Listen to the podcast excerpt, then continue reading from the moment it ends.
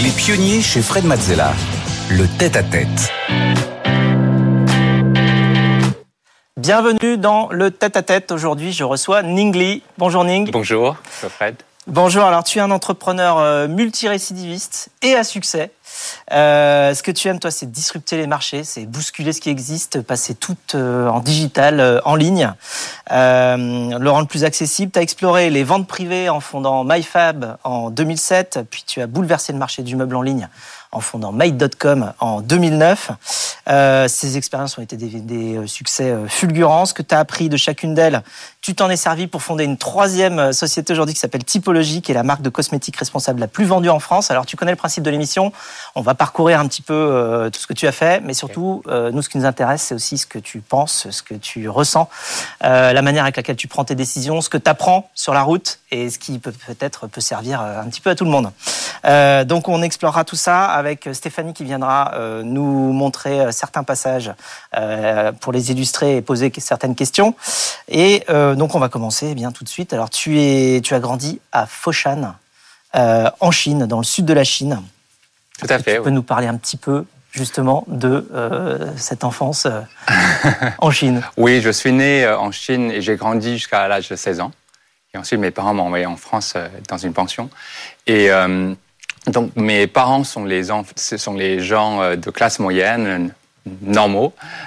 Donc, donc, mon père travaillait d'abord dans l'armée l'armée de libération euh, chinoise. et ensuite, il s'est converti dans le civil, donc pour euh, maire d'une pe- d'une petite ville euh, dans le sud de la Chine. Et puis, euh, ma mère faisait de la, de la, du service social dans, le, dans la mairie. Et donc, j'ai j'étais baigné dans, dans ce, cette famille, de, de, de- dans une région de Canton, en fait, euh, qui, qui a toujours beaucoup exporté euh, les, les, les enfants à l'étranger. Donc, euh. Ah, c'est une famille de, c'est les Hakka, tu dit. Oui, alors c'est des Hakka, mais qui vivaient à Canton, parce que les Hakka n'ont pas de leur propre ville. Alors justement, on a une photo de maison Hakka ici. Euh, où, euh, eh bien, explique-nous que ce que ce que c'est que ces maisons-là et comment ça fonctionne. Alors, les Hakka, ce sont les, c'est une ethnie de, de, de peuples en Chine qui n'ont pas leur propre terre parce qu'ils ont été chassés du nord de la Chine euh, jusqu'au jusqu'au partout en Chine.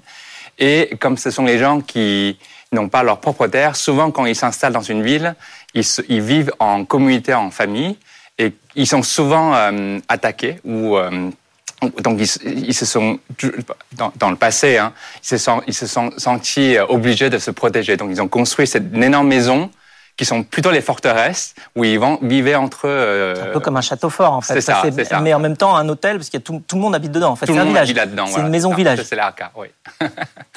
Euh, et donc, euh, en 98, tu pars pour venir étudier et passer un bac en France. Donc, tu as 16 ans quand tu arrives en France. Est-ce que tu peux nous raconter ce, départ et cette arrivée Alors, mais donc à l'âge de 16 ans, comme beaucoup de- d'enfants de, ma région en canton, euh, les parents envoyaient ceux qui peuvent, en tout cas, envoyer les enfants à l'étranger. Et pour nous, c'était la France parce qu'il y avait ma tante qui connaissait l'interprète d'une école euh, privée qui a fait un voyage en Chine et qui a connu ma tante et qui m'a connu par euh, un peu par chance. Donc, ce directeur d'école qui m'a ramené en France, en Normandie, le, à l'âge de 16 ans, euh, je suis euh, venu donc en tant que premier membre de ma famille qui a mis ses pieds en France. C'est incroyable. C'est-à-dire que personne de ta famille n'a été jamais venu en France. Et toi, tu es venu à 16 ans Voilà. pour y étudier. pour y vivre euh, finalement jusqu'à présent. Et, et donc mes parents avaient très peur que je décrochais à l'école puisque je je, je parlais pas, pas encore le français. Donc ils m'ont mis 200 kilos de livres chinois dans mon en- dans, le, dans les bagages en soute de mon avion. Comment ils ont fait pour mettre 200 kilos de... C'est pas toi qui les portais? Je crois que je crois que mon père a dû euh, donner un petit billet à, au bagagiste pour ne pas payer euh, une somme folle qui, aurait coûté ses bagages. Donc je rappelle que quand même, euh, tu, tu parlais pas le français deux ans avant. Après le bac, tu rentres en prépa à Louis-le-Grand, ce qui est quand même un des meilleurs euh, lycées de France. Euh, et ensuite à cette prépa, tu intègres HEC Paris. Et ensuite, tu fais des stages au BCG, puis chez Rothschild. Tu, te voyais faire carrière. Alors là, tu étais parti, justement, tu te voyais faire carrière dans ce domaine-là, dans le conseil ou dans la finance? Là, on te voit ouais. ta, ta cérémonie de, de graduation euh, de, de HEC, justement. A un chapeau carré. Bah, en fait, moi, je suis euh, enfant d'une famille de, de fils, je suis fils unique d'une famille euh, chinoise de, de mon époque. Et euh, je suis, euh, comme le système de sécurité sociale est assez faible en Chine, il n'y a pas vraiment de pension pour mes parents. Donc moi, je suis un peu la sécurité sociale de mes parents. Donc le, les, les, attentes d'une famille chinoise, surtout quand tu es, es, un fils, c'est que toi, tu, tu, payes un peu les retraites de, de tes parents.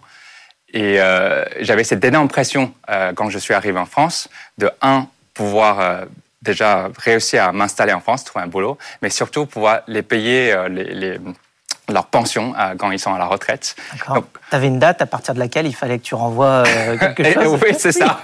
je pense que c'est une pression morale plutôt que financière, mais, mais néanmoins, c'est une énorme pression. Donc, mon objectif quand je suis, quand j'intègre à HEC, c'est de trouver le boulot le mieux payé euh, quand je peux, quand je, quand je serai sorti de l'école.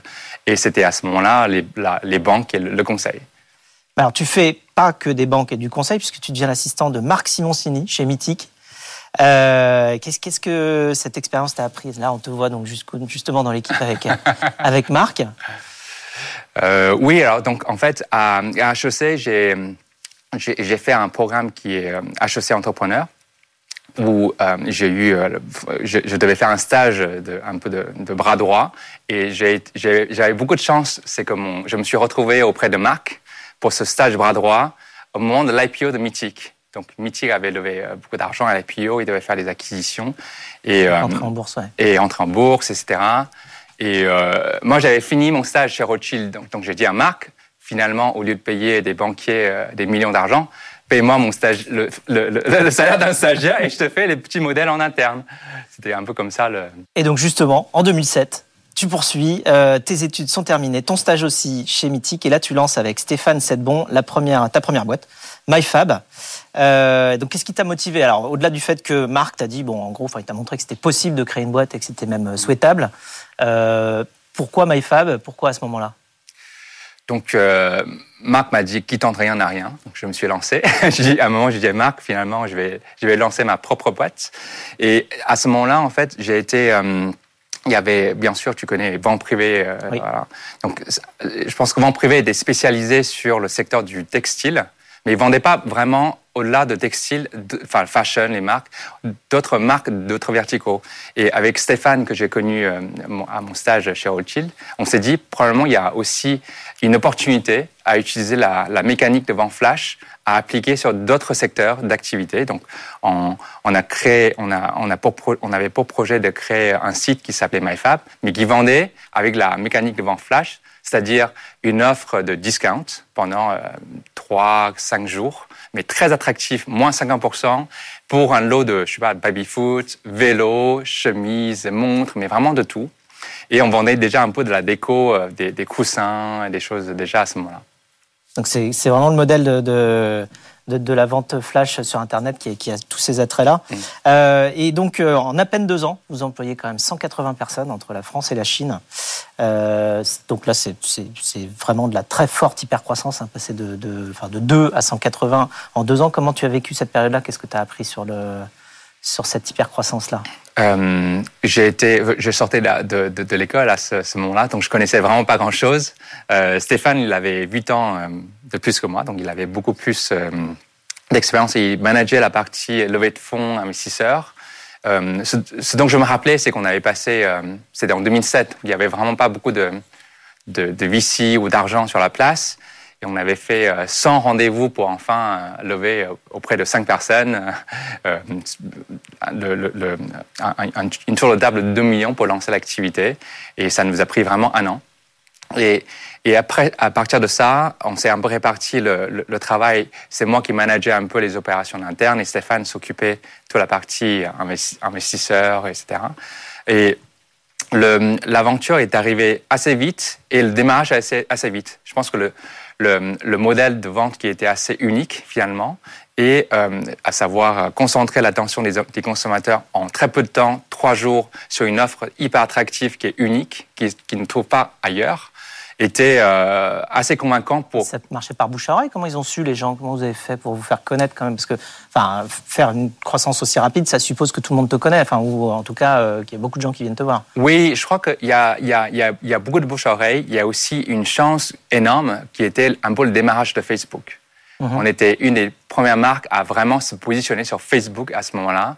Et il n'y avait vraiment pas de concurrence. Donc, on, a pu vraiment communiquer à fond euh, sur euh, Facebook à ce moment-là euh, pour, pour faire connaître notre offre. Et, ça s'est un peu décollé comme ça. Vous revendez MyFab à une branche de Kering, PPR à l'époque, et tu pars faire un tour du monde. et finalement, tu pars faire un tour du monde d'une année à peu près, pour prendre l'air. Et finalement, tu te poses à Londres. Et là, en novembre 2009, euh, tu crées donc ta deuxième société, Made.com. Alors cette fois, comment est venue l'idée? Le... Alors, en, sortant de, MyFab, donc tout est arrivé assez vite. Bien sûr, là, j'ai eu, euh, j'ai eu ma première sortie. C'était c'était un peu d'argent, pas, pas énormément d'argent, mais j'ai eu suffisamment d'argent pour me dire maintenant je vais payer les pensions de mes parents. Ah, c'est là que tu as commencé j'ai à, aussi acheté un appartement, donc pour d'abord la sécurité, et puis euh, ensuite il a, il a fallu le, meubler. Donc j'ai eu euh, l'expérience personnelle d'acheter de, un, canapé, euh, enfin les meubles. et c'était un canapé qui coûtait, je me rappelle, 3 à 4 000 euros. Donc c'était beaucoup d'argent, tu vois. J'ai pris une photo sur mon BlackBerry et euh, j'allais j'allais le payer. Donc, sauf avant de payer, je me suis dit, je vais quand même demander à quelqu'un. Donc, c'était un ami de mon enfance qui a grandi avec moi dans le sud de la Chine, à Foshan. Et je sais qu'il allait prendre l'usine de ses parents qui faisait des meubles. Donc, j'ai dit, euh, qu'est-ce que tu penses de ce canapé? Euh, Est-ce que c'est la, la, la, bonne qualité, etc. Il dit, mais attends, euh, mais en fait, euh, laisse-moi vérifier. Il est revenu vers moi. Il dit, c'est nous qui produisons ce canapé. Euh, il savait pas, il savait pas à qui il vendait parce qu'il vendait à plus des importateurs qui revendaient à la marque. Mais euh, j'étais curieux, mais à quel prix tu as vendu à, à, l'importateur? Donc il m'a dit 250 dollars, un truc comme ça. Donc c'était ah un multiple de. Il y avait quand même une grosse différence. C'était 15 fois, c'était fois 10 fois 15, énorme. Euh, évidemment, j'ai acheté auprès de lui. en direct, mais je me suis dit, est-ce que euh, est-ce qu'il n'y aurait pas une opportunité de business à faire à ce moment-là sur Internet Et à travers MyFab, j'ai déjà vu que le, le vertical de, de, vente en ligne de meubles, même sans marque, pouvait réussir parce que les gens étaient déjà prêts hmm. à payer euh, des sommes assez importantes pour acheter des, des produits quand il y a, y a, y a un rapport qualité-prix intéressant. Euh, donc on est parti sur la levée de fonds, etc. Et beaucoup de VC ne croyaient pas que les gens allaient vraiment un jour payer 500 euros et 1000 euros sans toucher et voir le produit. Et, moi, j'avais, j'avais la conviction, mais aussi surtout un peu d'insight à travers mon expérience précédente que les gens allaient le faire. Donc le succès est fulgurant, hein, Made.com, enfin Made.com, tout le monde euh, tout le monde connaît. Je pense que beaucoup de beaucoup de gens qui, nous regardent l'ont utilisé. Euh, en 2017, tu quittes euh, ta fonction de vice-président du conseil d'administration, mais tu restes un actionnaire important. Et en 2021, euh, tu vis de, très près l'entrée en bourse de, de qui a alors valorisé 500 millions de dollars. Euh, tu as quel sentiment quand Made devient public? Est-ce que c'était quelque chose que tu avais envisagé avant? Tu t'étais dit bon, ça va être la suite Alors donc moi mon rôle c'était donc j'ai j'ai créé et j'ai géré cette boîte jusqu'à donc en 2017 quand quand le, quand la marque réalisait 100 euh, millions de chiffre d'affaires et, c'était à peine rentable euh, et la société allait jusqu'à faire 500 millions de chiffre d'affaires. Donc quand, ils sont, quand la société s'est introduite en bourse euh, pour, euh, pour un milliard de dollars, c'était euh, c'était une, une, partie de parcours où je suivis un peu de loin en tant que fondateur, mais c'était aussi une partie de, parcours que je me suis dit, j'ai été très bien pour la première partie, donc 0 à 100 millions. Je suis entrepreneur, je suis quelqu'un de terrain, j'aime bien toucher l'essentiel. De 0 à 1. Ouais. Mais euh, à partir de 100 millions, j'ai trouvé que c'était quand même une vie euh, très différente, à l'époque en tout cas, qui, qui m'intéressait beaucoup moins. Et c'est pour ça que j'ai pris, euh, j'ai demandé à notre CEO à l'époque, Philippe, de, de, prendre la suite, et ce qui m'a permis de rentrer en France et suivre un peu l'affaire de loin. Le, ça, c'était une décision rationnelle, mais même après, sur le plan émotionnel, je pense que c'est beaucoup plus difficile de se détacher d'une boîte que tu as créée ah, et de, de, dire, bon, voilà, tu gères pour moi. Mais je pense que la distance, ça, ça pourrait aider parce que la Made.com était à, à Londres et je suis rentré physiquement à Paris. Ça m'a permis aussi de prendre un peu de distance et puis de réfléchir à une autre aventure.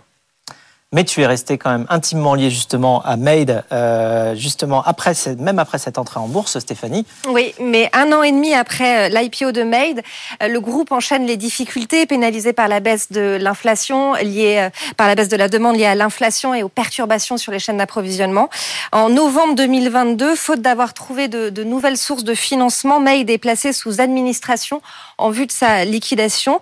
Euh, et même si vous aviez quitté l'entreprise en 2017, hein, vous l'avez dit, vous proposez à trois reprises euh, euh, de racheter Made hein, pour sauver le business et l'emploi.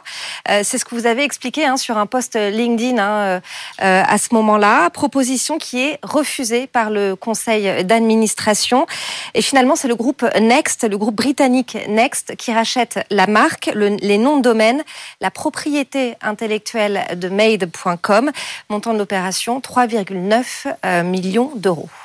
Qu'est-ce que tu as ressenti quand tu as commencé à sentir que ça allait moins bien euh, et que l'entreprise euh, allait mal et que tu n'étais plus là? Est-ce que tu as ressenti plutôt une forme d'impuissance de, Bon, là, tu as essayé de sauver, clairement. Mm. Est-ce que tu as une culpabilité? Est-ce que, enfin, Comment ça se passe, justement, quand tu vois ton bébé qui, a, des difficultés? Oui, je crois que quand on crée une marque, c'est presque un, un enfant qu'on donne, donne, naissance au monde. Et de le voir... quitter la maison et ensuite avoir des difficultés, c'est un...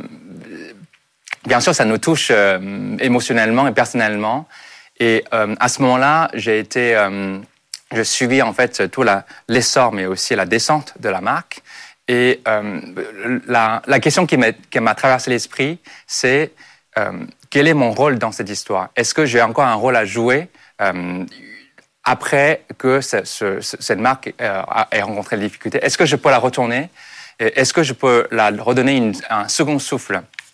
Et mon constat de ce, moment, en fait, c'était que quand la société avait fait l'hypercroissance et euh, on avait beaucoup focalisé sur la croissance, mais pas forcément le process et la simplicité de l'opération. On avait, euh, bien sûr, il y, avait, les conjonctures externes, il y a aussi beaucoup de, de, difficultés internes. Je pensais que probablement en reprenant la société et en remettant tout à zéro, j'aurais pu lui donner euh, une seconde chance.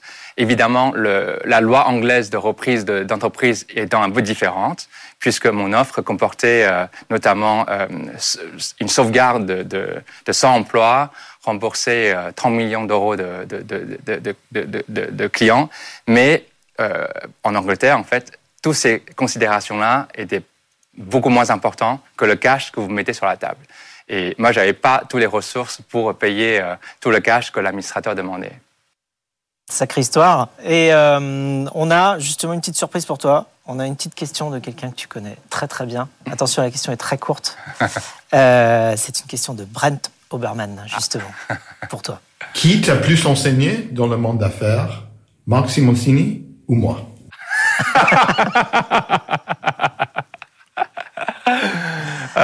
Ah, ah. c'est dur hein, comme question. Sacrée question. Hein, ah, c'est pas facile. Hein. C'est pas facile. C'est court, mais c'est efficace. Je... Non, c'est vrai que j'ai eu beaucoup de chance puisque j'ai eu Marc Simoncini et ensuite Brent Oberman, tous les deux en mentor et puis en associé. Donc, euh, pour quelqu'un qui, qui est venu d'une famille moyenne dans le sud de la Chine, nobody, je pense que je, je me suis j'ai eu beaucoup de chance déjà d'arriver en France et puis d'être de, associé avec ces, ces grands entrepreneurs-là. Marc il m'a donné envie d'entreprendre. Il m'a dit, qui tente rien n'a rien. Donc je, me suis lancé vraiment dans l'aventure entrepreneuriale en observant Marc euh, au quotidien. Bren, il m'a quand même donné un, ce, cette opportunité de m'installer à, Londres, mais il m'a surtout ouvert aussi le, les yeux pour le, le, marché anglais et puis tous les talents là-bas. Donc c'est Très bien. Donc ils t'ont tous les deux apporté énormément. Et euh, depuis 2018, donc tu as lancé euh, une troisième aventure, Typologie, une marque responsable de cosmétiques qui est basée à Paris, donc euh, qui est vendue elle aussi 100% en ligne sur typologie.com. comment t'es tombé dans le monde des cosmétiques? Comment c'est arrivé? Alors quand je suis rentré en 2017 en, France, j'avais j'avais pris un peu de, de distance avec Made.com, donc j'avais beaucoup de temps ici. Et donc on a euh, donc moi je me suis marié, j'ai eu une fille, et ma femme, euh, après le congé mat, de, congé mat euh, retournait au bureau. Donc je me suis trouvé homme au foyer. C'est moi qui étais en charge de tous les achats du foyer. J'étais en charge notamment de d'acheter euh, bah, toutes les couches. Les... À un moment, je devais acheter les crèmes pour, pour ma fille qui faisait un peu d'eczéma. Et, et c'est là où j'ai découvert un peu le monde de la cosmétique. Donc, il se trouvait que je me suis pointé à la pharmacie des Républiques. Il y avait 200 crèmes et j'étais vraiment incapable de, de, faire le choix de, parce que je n'étais pas vraiment intéressé jusqu'à là. Et quand finalement j'ai pris un pot de crème euh, sur le conseil du pharmacien et je suis rentré à la maison. Donc, je, je me suis dit quand même, j'ai envie de connaître un peu ce que c'est dans cette crème, puisque je suis de nature un peu sceptique. Et j'ai retourné le pot de la crème, j'ai commencé à lire tous les ingrédients. Et c'est là où je me suis un peu fait, j'ai commencé à, à, dire, mais qu'est-ce que c'est tous ces noms que j'arrivais pas à prononcer? Donc, euh, quand j'ai fait la recherche sur Google, et je suis tombé vraiment sur les articles, les forums, les, les, les, toutes les informations qui disent les dangers de certains ingrédients et les bienfaits de d'autres. Et, et ça m'a vraiment pas du tout rassuré. Et euh, j'ai commencé à demander un peu autour de moi, mes amis, et il se trouve que la plupart de mes amis, avec ou sans enfants, ils ont tous la même question. C'est-à-dire, est-ce que le produit que j'achète pour manger, mais aussi pour mettre sur mon corps, est vraiment bien? Est-ce qu'il y a des conséquences de, santé à long terme? Et, en tant qu'entrepreneur, je me suis dit, probablement, il y a euh, une opportunité ici à créer une nouvelle marque, mais en posant vraiment les bonnes bases de formulation, avec une éthique de formulation qui, qui est euh, très stricte, en écartant tous les ingrédients qui sont controversés et dangereux pour la santé et pour l'environnement, euh, avec un packaging qui est recyclé, recyclable, parce que le, monde de cosmétique et de consommation est très, très polluant et créer aussi un, une marque qui est vendue en ligne, donc un secteur que je connaissais suffisamment bien pour, pour me sentir confortable de me lancer. Et c'est devenu un peu euh, la marque qui, qui est aujourd'hui Typologie. Donc 100% en ligne, lisible, compréhensible, on comprend ce que ça fait, mm -hmm. responsable justement, parce que, parce que lisible, donc euh, tu es obligé de, de, de, bien montrer euh, ce qu'il y a dedans. Euh, alors qu'est-ce que tu as appris justement de tes expériences entrepreneuriales et qu'est-ce que tu fais différent aujourd'hui avec euh, Typologie par rapport à tes expériences d'avant? Donc, le, je pense que la, quand, quand j'ai créé ma première boîte, MyFab, euh, j'étais encore dans ce. Je pense que le, mon objectif à ce moment-là, euh, je t'ai dit enfant unique, pression de, la, de, de, de, sécurité, mais surtout de, de pension alimentaire pour mes parents. Mon, mon but était presque de trouver euh, le plus d'argent possible, le cash. Donc, quand, le, quand il y avait le premier offre de, de rachat arrivé, c'était je l'ai prise parce que c'était voilà, c'était le but. Ouais. Voilà, très bien. Euh, je pense que ma motivation a un peu évolué aussi à travers Made.com jusqu'à présent et ma perspective aussi. Je pense qu'aujourd'hui, je suis beaucoup plus. Euh, j'ai envie de construire quelque chose beaucoup plus sur le long terme. Typologie, qui est, qui est, qui est une société que j'ai créée au, sein d'un projet qui s'appelle Coupe Brands, euh, je le vois un projet à 50 ans, puisque, puisque euh, créer une belle marque, ça demande du temps et ça demande de la patience. Et je pense qu'un entrepreneur qui, qui a un, une perspective de temps beaucoup plus longue que quelqu'un d'impatient, ça peut être beaucoup plus puissant, euh, surtout sur long terme. Donc ça repose sur quoi une marque qui doit durer longtemps par rapport à une marque qui euh, potentiellement euh, passe plus vite? Ça, ça veut dire toujours prioriser les décisions pour la marque avant le chiffre d'affaires. Par exemple, on n'a jamais fait une solde, on n'a jamais donné une seule, un seul code promo, donc on n'a jamais voulu stimuler le chiffre d'affaires au détriment d'une image de marque, mais aussi d'une croissance plutôt à long terme pour le, compte de court terme. Et le résultat, c'est que Typologie est très, très bien partie. C'est le moins qu'on puisse dire, Stéphanie. Effectivement, cette stratégie porte ses fruits. Hein. Trois ans après son lancement, euh, Typologie devient à ce moment-là la marque skincare la plus vendue en ligne en 2021, selon euh, le cabinet Fox Intelligence. La stratégie 100% digitale euh, porte ses fruits grâce aux avis clients, aux influenceurs, mais aussi aux bouches à oreille. Typologie est présente dans six pays aujourd'hui, dont la France, le Royaume-Uni et les États-Unis. Et la marque compte plus de 300 000 abonnés aujourd'hui sur les réseaux sociaux. Donc comme pour euh, comme pour Made, t'es parti d'un besoin personnel en fait. Hein. C'est-à-dire que sur Made.com c'était euh, l'histoire du canapé, sur Typologie c'est l'histoire de pas comprendre comment fonctionnent les produits, donc tu veux que ce soit beaucoup plus clair. Euh, J'espère que tu, tu vas nous partager ça un jour dans un livre, si tu trouves le temps d'écrire un livre, mais faut partager ton expérience, parce que là, on le fait dans les pionniers, c'est très bien. Euh, mais c'est bien aussi d'aller euh, peut-être rentrer dans le fond des sujets, surtout quand tu parles de culture et de, de marques qui durent. Je pense que ça intéresse énormément euh, toute la nouvelle génération d'entrepreneurs.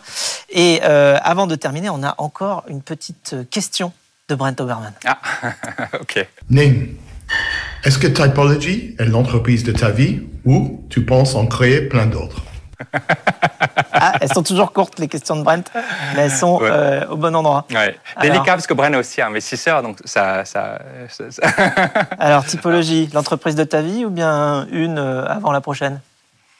Ou je, je pense que la, je pense que j'ai certainement une perspective beaucoup plus longue. Je t'ai dit 50 ans pour, euh, c'est la perspective de l'entreprise.